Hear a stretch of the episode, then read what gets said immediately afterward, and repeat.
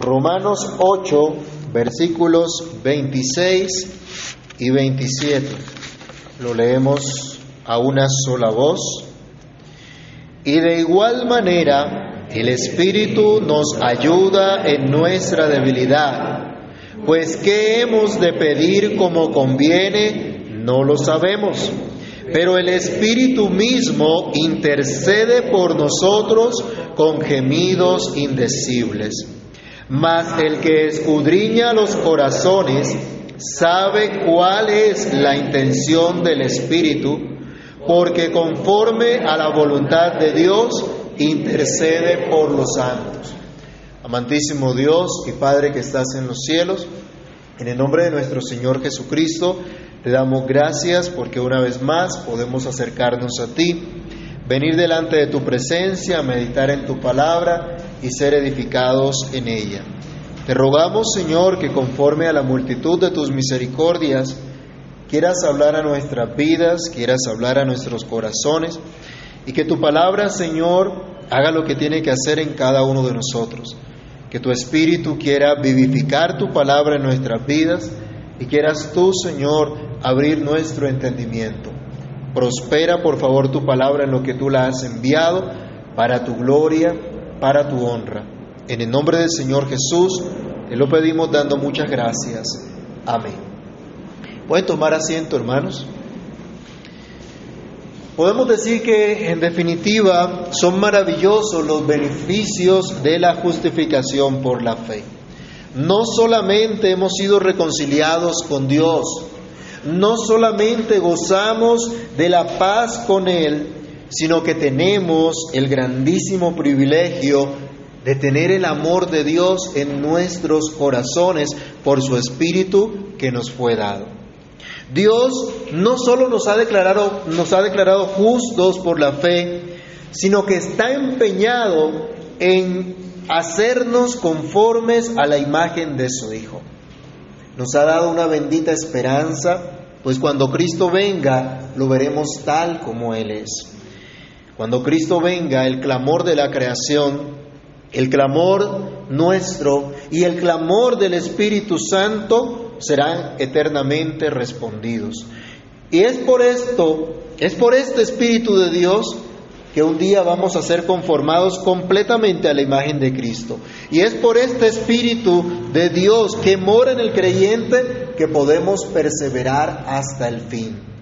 Es por este Espíritu de Dios que fue enviado del Padre y del Hijo a morar en los redimidos, que un día podremos ver la gloria de Dios en la faz de Jesucristo. Ya les he dicho, amados, que muchos no entienden la obra del Espíritu y le atribuyen cosas que la Escritura no autoriza. Algunos creen que el Espíritu de Dios es un genio mágico que viene a hacernos millonarios. Algunos piensan que el Espíritu de Dios viene para hacernos sentir cosas espectaculares durante el culto o que el Espíritu de Dios viene para revelarnos cosas nuevas, para darnos a conocer secretos de otras personas, de los hermanitos que pecan en oculto.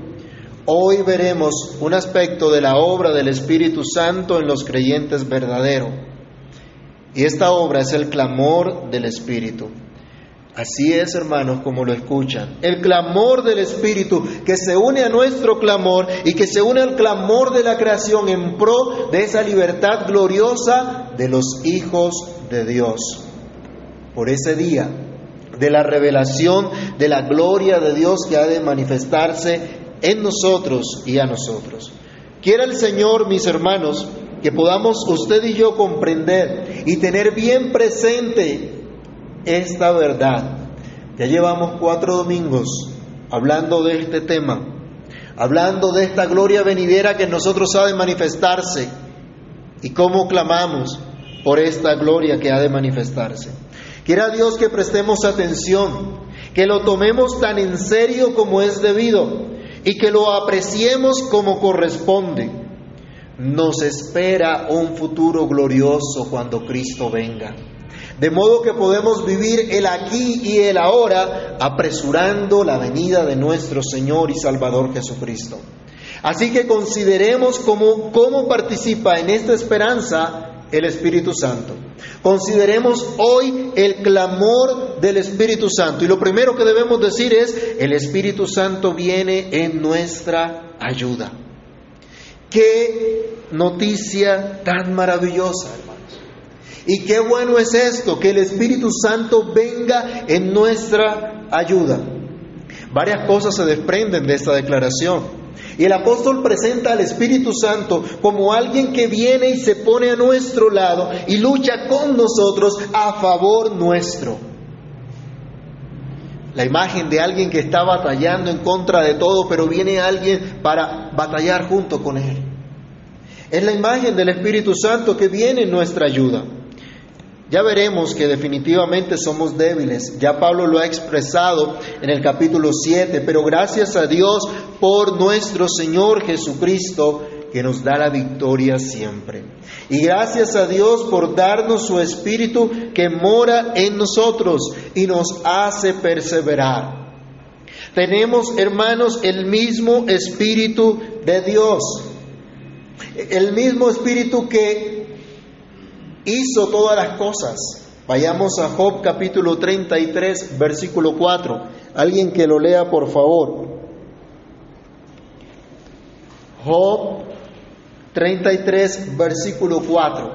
No se trata de una fuerza, no se trata de una motivación, de una inspiración, de un sentimiento, sino de la tercera persona de la Trinidad el que es uno con el Padre y con el Hijo, el que nos asegura que somos hijos de Dios, el que nos sella como propiedad de Dios, el que nos da vida. ¿Qué dice Job 33, 4?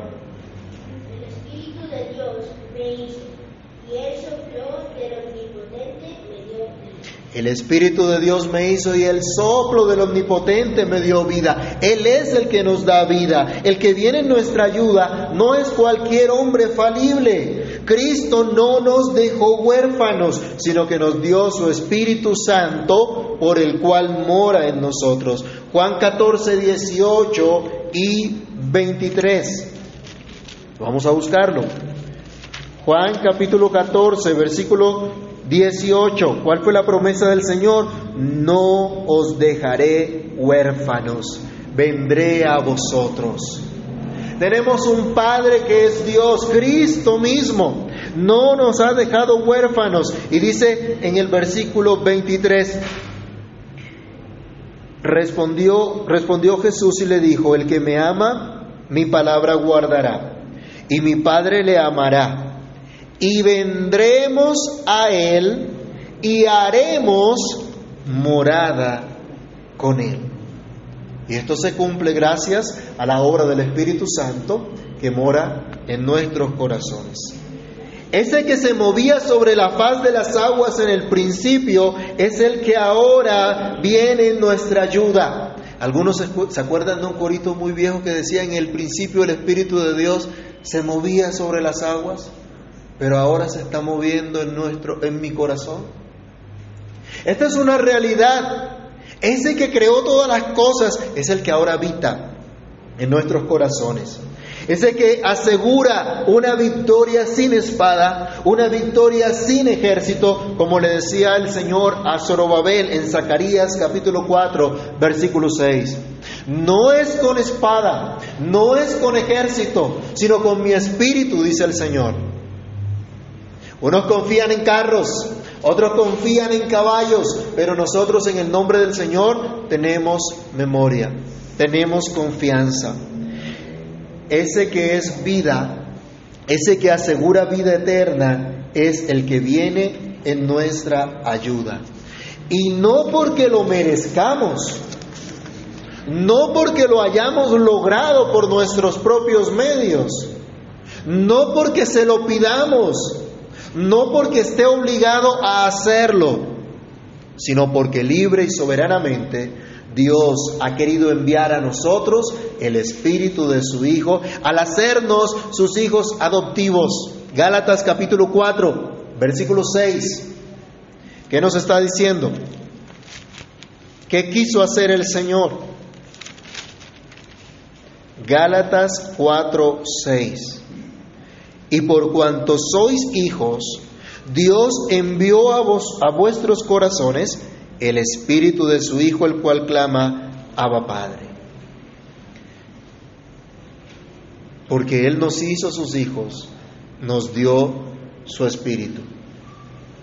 Porque Dios nos unió a Cristo, nos dio su espíritu. Consideremos entonces, hermanos, la magnitud de la ayuda con la que contamos. Pero consideremos también la dignidad, la majestad de aquel que nos ayuda. No es nuestro sirviente, es nuestro Dios misericordioso que nos ayuda. Consideremos, no es un hombre débil como nosotros, no es una fuerza momentánea, no es un gobierno mundano ni poderes mundanos, es el mismísimo Espíritu de Dios el que nos ayuda en nuestra debilidad. Como les decía, son muchas estas implicaciones de decir que el Espíritu Santo viene en nuestra ayuda. Dios mismo, por su Espíritu, es el que está acudiendo en nuestra ayuda, el que está viniendo, el que se está poniendo a nuestro lado, el que está luchando con nosotros y en nuestros corazones. Es por esto, porque el Espíritu de Dios viene en nuestra ayuda, porque somos débiles, que nosotros podemos decir como el salmista, alzaré mis ojos a los montes. ¿De dónde vendrá mi socorro? Y se responde, mi socorro viene de quién? De Jehová, que hizo los cielos y la tierra. Es por el Espíritu que está en nosotros que podemos decir esto. Necesitamos socorro. Si yo digo que mi socorro viene del Señor que hizo los cielos y la tierra, estoy diciendo que necesito socorro, que soy débil, que necesito ser fortalecido, que necesito recibir aliento, que necesito fortaleza, que necesito del poder de Dios para vivir realmente conforme a su voluntad. Si Dios nos dejara a nuestra propia voluntad para cumplir con lo que nos demanda la santa ley de Dios, ¿qué creen que pasaría? No podríamos lograr nada, no podríamos hacer absolutamente nada. Pero Dios nos ha dado su Espíritu Santo nosotros somos incapaces de sostener nuestro aliento, pero es el soplo del Omnipotente el que nos da vida, el que nos da ayuda, porque somos débiles, pero Él es todopoderoso. Somos criaturas y Él es nuestro creador. Somos incapaces de sostener nuestro propio aliento, pero el soplo del Omnipotente siempre nos dará vida. Son muchas las adversidades. La Biblia dice que muchas son las aflicciones del justo, pero de todas ellas le librará Jehová. Son muchas las dificultades que el cristiano tendrá que pasar para entrar al cielo. Pero el Espíritu de Dios nos infunde valor, nos da de nuevo para vivir conforme a la voluntad de Dios. Solo el Señor es nuestra torre fuerte. Y nosotros jamás seremos fuertes por nuestra propia fuerza. Pero la buena noticia, hermanos, es que el Espíritu de Dios nos ayuda en nuestra debilidad. No estamos solos. Cristo prometió estar con nosotros cuando todos los días hasta el fin del mundo, por su Espíritu que mora en nosotros. Así que debemos ser humildes y reconocer que somos débiles. Pero el poder de Dios se perfecciona en nuestra debilidad. Leamos segunda carta a los Corintios, capítulo 12, del verso 7 al verso 10. Segunda carta del apóstol Pablo a los Corintios, en el capítulo 12, los versículos 7 al 10. Mire lo que había ocurrido con el apóstol. Y para que la grandeza de las revelaciones no me exaltase desmedidamente, me fue dado un aguijón en mi carne, un mensajero de Satanás que me abofetee para que no me enaltezca sobremanera. Respecto a lo cual tres veces he rogado al Señor que lo quite de mí. Y me ha dicho, bástate mi gracia, porque mi poder se perfecciona en la debilidad. Por tanto, de buena gana me gloriaré más bien en mis debilidades, para que repose sobre mí el poder de Cristo. Dice el verso 10 también, por lo cual, por amor a Cristo, me gozo en debilidad, me gozo en las debilidades, en afrentas, en necesidades, en persecuciones, en angustias, porque cuando soy débil, entonces soy fuerte. No sabemos con exactitud cuál era el aguijón que tuvo Pablo, pero sea lo que fuere, le hacía ver cuán débil era. Yo no sé cuál aguijón permitirá Dios en su vida, pero ese aguijón le permite darse cuenta cuán débil es y cuánto necesita de Cristo y cuánta fuerza necesita de parte de Dios. A veces somos arrogantes, pensando que no necesitamos a Dios. Pablo a los mismos corintios les decía, ya ustedes reinan sin nosotros. A veces como creyentes, tal vez por el tiempo que llevamos, por los años, podemos llegar a ser arrogantes y pensar que ya no las sabemos todas y que somos fieles cristianos y nos merecemos todas las cosas. Pero somos débiles. Necesitamos a Cristo, necesitamos de la ayuda del Espíritu de Dios. ¿Cómo debía orar Pablo en esa situación? ¿Qué conclusión puede sacar usted? Tres veces, dice Pablo, he orado a Dios que me quite este aguijón. ¿Y cuál fue la respuesta del Señor? Tranquilo, Pablo, sigue orando. Te falta fe. Necesitas más fe. Échale más fe. Ora con más fe para que se te quite el aguijón. ¿Eso fue la respuesta? Bástate mi gracia. Dios no le quitó el aguijón a Pablo. Yo no sé si sería una enfermedad, sería un problema, lo que sea, pero Dios no se lo quiso quitar. Lo que Dios hizo fue, aprende a depender de mí, aprende a confiar en mí. El mismo Espíritu le ayudaba en su debilidad. Pablo no sabía cómo orar, pero el Espíritu sí sabía lo que tenía que pedir. Pablo decía, Señor, quítame este aguijón, pero el Espíritu de Dios oraba de una manera diferente. Interesante, ¿no? Tal vez nos ocurra esto a nosotros. El Espíritu nos ayuda a orar como conviene. No siempre sabemos cómo orar. ¿No le ha pasado? ¿No le ha pasado que alguna vez cierra su, su, puerta, va a solas con el Señor y va a orar y no sabe qué decir? O los problemas son tan grandes, las dificultades son tan grandes que no sabe qué decir. O de pronto ha pecado contra Dios y no sabe qué decir. No sabe cómo orar. De pronto ora al Señor, Señor, perdóname. Pero el Espíritu está yendo más allá. Está haciendo algo más grande. Yo sé que Dios es soberano. ¿Usted lo cree? ¿Usted también lo cree? Claro que sí, y todos lo confesamos, Dios es soberano, Él hace como Él quiere, no hay quien detenga su mano y le diga qué haces. Nosotros creemos que a los que aman a Dios todas las cosas le ayudan a bien. ¿Usted ama a Dios? ¿Sí o no? Entonces a usted todas las cosas le ayudan a bien. Hasta el COVID.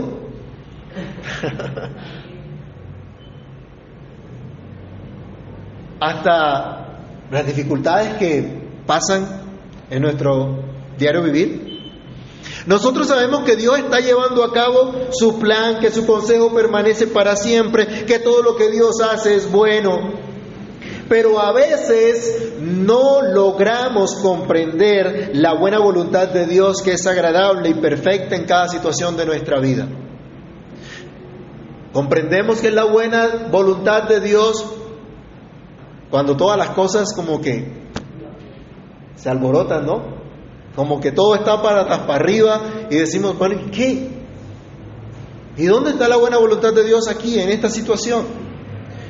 En esos momentos nuestra debilidad se manifiesta en que no sabemos cómo orar. Y si hay algo maravilloso, pero a la vez difícil para el creyente, es orar. Y orar como conviene. Se han escrito muchos libros sobre la oración. Nosotros mismos aquí hemos estudiado varios cursos sobre la oración. Y entendemos que la oración es un medio de gracia por el cual el Señor nos fortalece en la fe. Pero con cuánta frecuencia acudimos a este medio de gracia. Hoy tenemos también otro medio de gracia, la Santa Cena, vamos a participar. Pero, ¿con cuánta frecuencia lo hacemos o, qué tanto anhelamos participar? ¿Qué tanto provecho tenemos de la oración? ¿Qué tanto nos dedicamos a ello? ¿Realmente la consideramos importante? Y aquí yo quiero resaltar, hermanos, que nuestro texto dice que el Espíritu Santo viene a ayudarnos. No dice que va a orar en lugar de nosotros. Yo dormía, pero mi corazón velaba. Algunos de pronto utilizan ese texto. O sea, usted se acuesta a dormir y el Espíritu comienza a interceder. La Biblia no me dice eso. Él intercede por nosotros con gemidos indecibles, como veremos enseguida, pero en nosotros. Él intercede por nosotros, en nosotros, habitando en nosotros y a través de nuestras oraciones. La escritura no dice que dejemos de orar porque solamente el Espíritu de Dios vendrá en lugar nuestro a orar. Que Él viene en nuestra ayuda, sí. Y en efecto nuestra debilidad se evidencia en que no sabemos cómo orar. No en vano los apóstoles le dijeron a Cristo, enséñanos a orar. Ahora el apóstol Pablo nos dice, y de igual manera, el Espíritu nos ayuda en nuestra debilidad, porque ¿qué hemos de pedir como conviene? No lo sabemos, pero el Espíritu mismo intercede por nosotros con gemidos indecibles. No sabemos muchas veces cómo orar en determinadas situaciones. Como les decía antes, Pablo rogó tres veces que el aguijón le fuese quitado, pero Dios tenía otro propósito. Dios quería que este hombre aprendiera a depender del Señor incluso en su debilidad. Y seguro que el Espíritu intercedía por Pablo para que le fuese concedido gozarse en Dios aún en su debilidad. Posteriormente en el versículo 10 de 2 Corintios 7 lo vimos. Él decía, por tanto me gozo en las debilidades, porque entonces soy fuerte. Pablo mismo no alcanzaba a percibir ese clamor del Espíritu en ese momento, pero luego puede decir a estos hermanos, el Espíritu de Dios nos ayuda. Fue ayuda para él. Nos enfermamos y oramos que Dios nos sane. Pero el Espíritu Santo puede estar intercediendo para que confiemos y gocemos, nos gocemos en Dios en medio de la enfermedad aunque no escuchemos esas palabras del Espíritu cuando oramos. Rogamos que Dios provea todo cuanto pensamos necesitar, pero el Espíritu de Dios sabe lo que realmente necesitamos y pide al Padre por eso. Luego vemos la bondadosa respuesta del Señor mostrándonos qué es lo que realmente necesitamos y vemos su gracia dándonos aquello. Clamamos al Señor que podamos extender el Evangelio hasta que Cristo venga. Y a veces nos imaginamos yendo a pueblos, a naciones y haciendo grandes cosas. Y pensamos de pronto en mucha gente en el lugar donde nos congregamos. Pero el Espíritu nos ayuda para que esta oración sea un anhelo real, un anhelo constante en nosotros, que nos lleve a actuar en consecuencia en nuestra casa, en nuestra familia, con nuestros conocidos y en donde quiera que Dios nos tenga hasta que Cristo venga.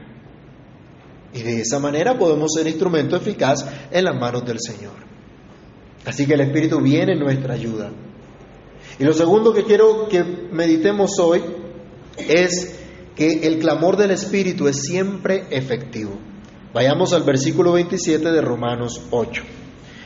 Nos dice, mas el que escudriña los corazones sabe cuál es la intención del Espíritu, porque conforme a la voluntad de Dios intercede por los santos. Qué bueno es saber, hermanos, que cuando oramos hay uno que intercede efectivamente por nosotros. Y podemos decir incluso que transforma nuestra oración para que nuestra petición llegue ante el Padre Celestial, quien la recibe como un incienso, como un olor grato, como un olor fragante delante de Él. Miremos, por ejemplo, Apocalipsis capítulo 5, versículo 8. Apocalipsis 5, 8. ¿Alguien que lo lea? Cuando hubo tomado el libro, los cuatro seres vivientes y los veinticuatro ancianos se postraron delante del Cordero. Todos tenían arpas y copas de oro llenas de incienso, que son las oraciones de los santos.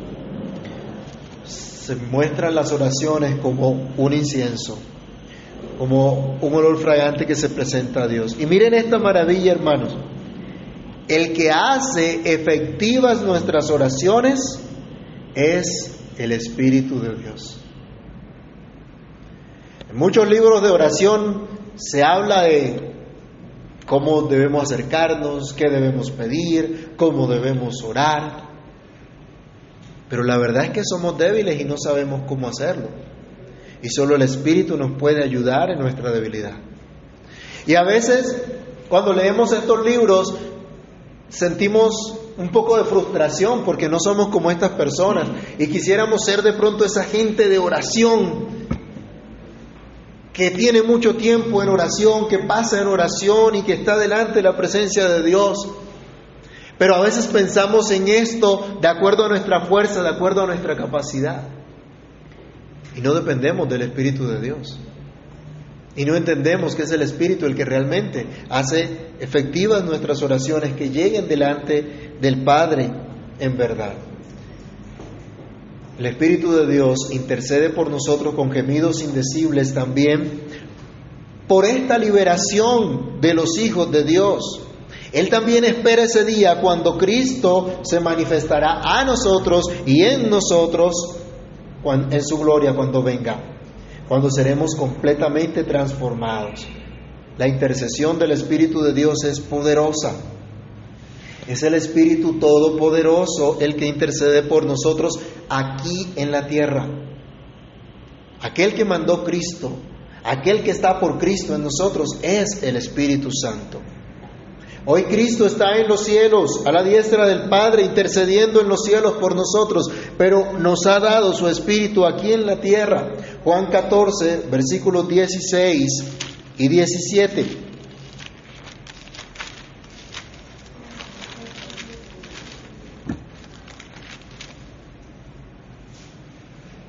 Y yo rogaré al Padre y os dará otro consolador para que esté con vosotros para siempre. El Espíritu de verdad, el cual el mundo no puede recibir porque no le ve ni le conoce.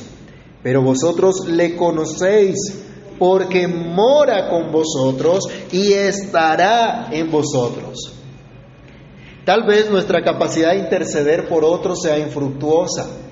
¿Alguna vez le han pedido que interceda ante otra persona para pedir un favor o alguna solicitud, hacer alguna solicitud? Y bueno, a veces no se logra el resultado. ¿no?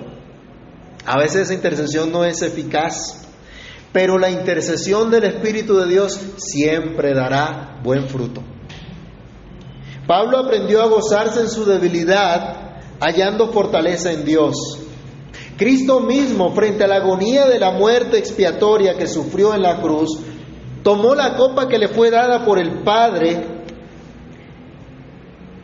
para lograr, para alcanzar, para darnos nuestra salvación. Murió y resucitó y está a la diestra del Padre intercediendo poderosamente por nosotros. Para Dios no hay nada imposible. Y el Espíritu Santo, que es Dios, intercede por nosotros con gemidos indecibles. ¿Creen que la petición del Espíritu de Dios será concedida? ¿Que lo que Él quiere será hecho? Es por el Espíritu de Dios solamente que todos los redimidos serán salvos y perseverarán hasta el fin. Conocerán y proseguirán en conocer al Señor, como dice Oseas capítulo 6, verso 3. Y un día serán presentados irreprensibles en la venida de nuestro Señor Jesucristo. Dios conoce la intención del Espíritu Santo. Dios lo sabe todo. ¿Lo entendemos? ¿Ustedes niños lo saben? ¿Que Dios lo conoce todo? Aunque los papás no lo vean, aunque papá y mamá no estén allí viéndolos, Dios conoce todo, Dios sabe todo. Claro que sí. Dios lo sabe absolutamente todo. El único que conoce las verdaderas intenciones de cada corazón, el que pesa los espíritus, es Dios. Vamos a leer algunas citas. Primera de Crónicas, capítulo 28, versículo 9. ¿Quién lo tiene? Primera de Crónicas 28, verso 9.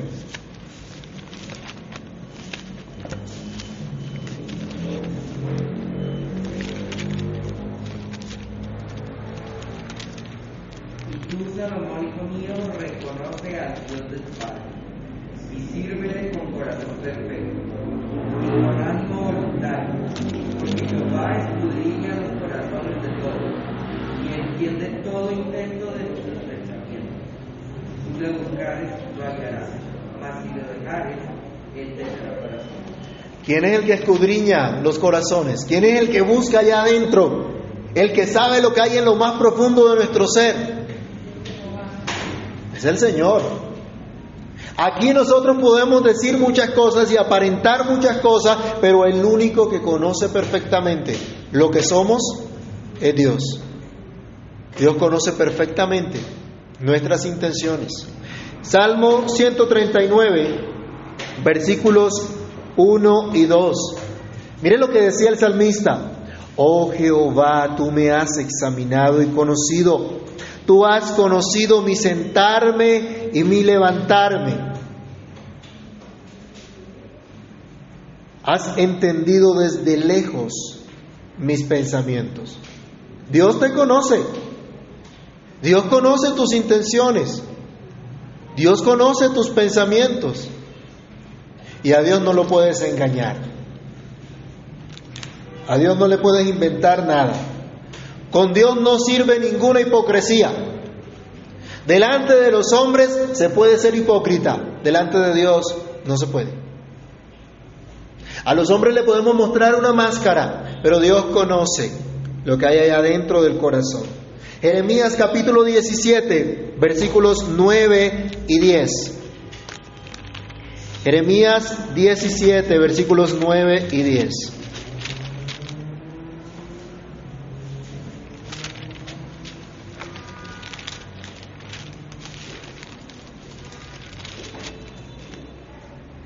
Engañoso es el corazón más que todas las cosas y perverso. ¿Quién lo conocerá? Yo Jehová que escudriño la mente y pruebo el corazón para dar a cada uno según su camino, según el fruto de sus obras. Y hay otra cantidad de citas que usted puede consultar y darse cuenta que Dios conoce absolutamente todas las cosas. Incluso sabemos, la Biblia nos enseña que antes de nosotros hablar, ya Él lo conoce todo. Pero aún más que este conocimiento infinito de Dios, debemos considerar que siendo el Padre, el Hijo y el Espíritu Santo un solo Dios, la intención de cada persona de la divinidad está en armonía con las otras personas. De modo que la intención del Espíritu está en armonía con la intención del Padre, con la intención del Hijo. Él no pedirá o el Hijo no va a pedir algo en contra del carácter de la perfecta voluntad de Dios Padre. Pero tampoco el Espíritu Santo va a pedir algo que no se ajuste a la voluntad divina. ¿Cuántas veces nosotros pedimos algo que realmente no es conforme a la voluntad de Dios? Santiago le decía a la iglesia, piden y no reciben porque piden mal. O sea, no estaban pidiendo conforme a la voluntad de Dios. Decía, piden para sus deleites, piden para tener una cosa, la otra, pero no para hacer la voluntad de Dios. El Espíritu Santo jamás pedirá algo que no se ajuste a la voluntad de Dios. No ha habido ni habrá desacuerdo en Dios mismo. Así que el Padre que conoce todas las cosas, conoce cuál es la intención del Espíritu que va en armonía con la intención, con el propósito de Dios Padre. Si oramos buscando la voluntad de Dios, si oramos confiando en el poder intercesor del Espíritu Santo, tenemos una gran seguridad. Miremos lo que nos dice el apóstol Juan. Primera de Juan, capítulo 5, versículos 13 al 14.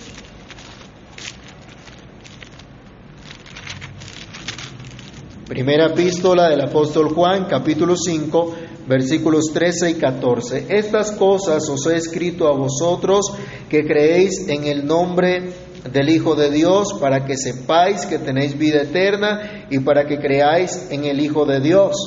Y esta es la confianza que tenemos en Él, que si pedimos alguna cosa conforme a su voluntad, ¿qué pasa?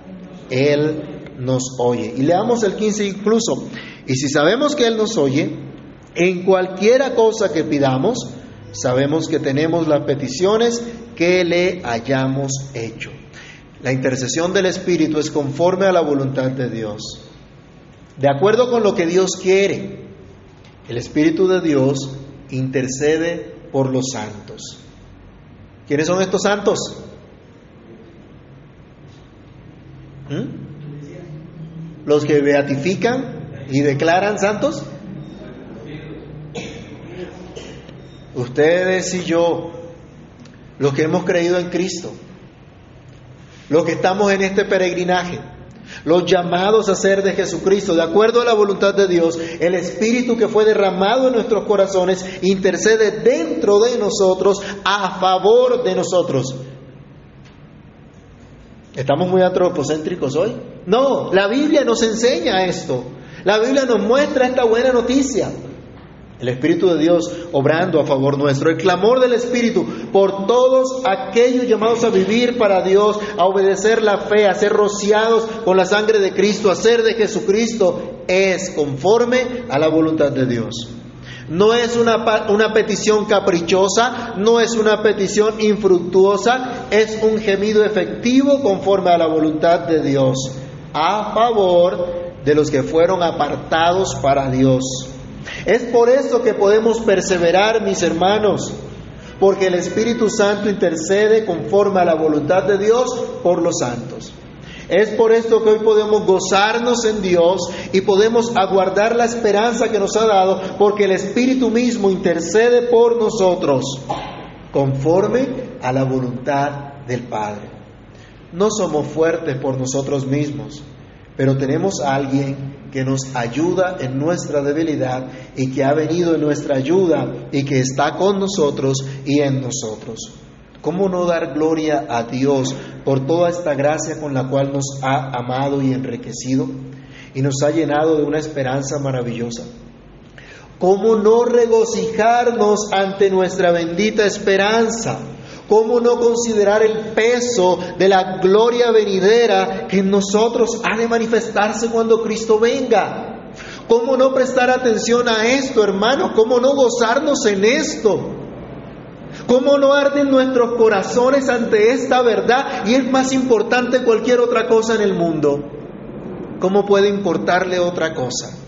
¿Cómo puede llamar su atención otra cosa? De esta esperanza que el Señor nos ha dado, por la cual clama la creación, clamamos nosotros mismos y clama el Espíritu Santo. Dios nos ha recalcado, nos ha recalcado esto, mis hermanos. Así que prestemos atención y aguardemos nuestra gloriosa esperanza. Tenemos el mismo Espíritu de Dios en nuestros corazones. Por haber sido unidos a Cristo por la fe, para que seamos socorridos con su poderosa ayuda y efectiva intercesión, para ser conformados a la imagen de Cristo, porque hemos sido apartados para Dios. Así que oremos que esto en verdad sea una realidad. Insistamos a Dios Clamemos al Señor en oración a pesar de nuestras debilidades, sabiendo que nuestra ayuda, nuestro intercesor está siempre allí para luchar a nuestro lado, porque al haber sido justificados en Cristo, el amor de Dios fue derramado en nuestros corazones por su Espíritu que nos fue dado. Oremos. Padre que estás en los cielos, en el nombre de Cristo te damos gracias por tu bendita palabra. Señor, quieras tú hacer tu obra en cada uno de nosotros y que tu palabra nos llene de profundo gozo, de grande admiración, reverencia ante tu obra. Que tu Espíritu, Señor, nos ayude en nuestra debilidad, para que sepamos pedir como conviene, para que sepamos, Señor, aguardar esta esperanza, para que sepamos vivir para tu gloria, para tu honra, Señor. Para que esta palabra haya cabida en nuestros corazones y nos transforme día tras día. Te pedimos misericordia. Te rogamos que nos ayudes, Padre bueno, conforme a tu bondad, conforme a tu fidelidad. Señor, en tus manos estamos y rogamos que nos permitas deleitarnos en el hecho que tu Espíritu, que está en nosotros, intercede por nosotros con gemidos indecibles, que tu Espíritu está de nuestro lado para que te sigamos, para que te sirvamos, para que te demos gloria. A ti, Señor, sea el honor y el reconocimiento y la exaltación, ahora y siempre en el nombre del Señor Jesús. Amén.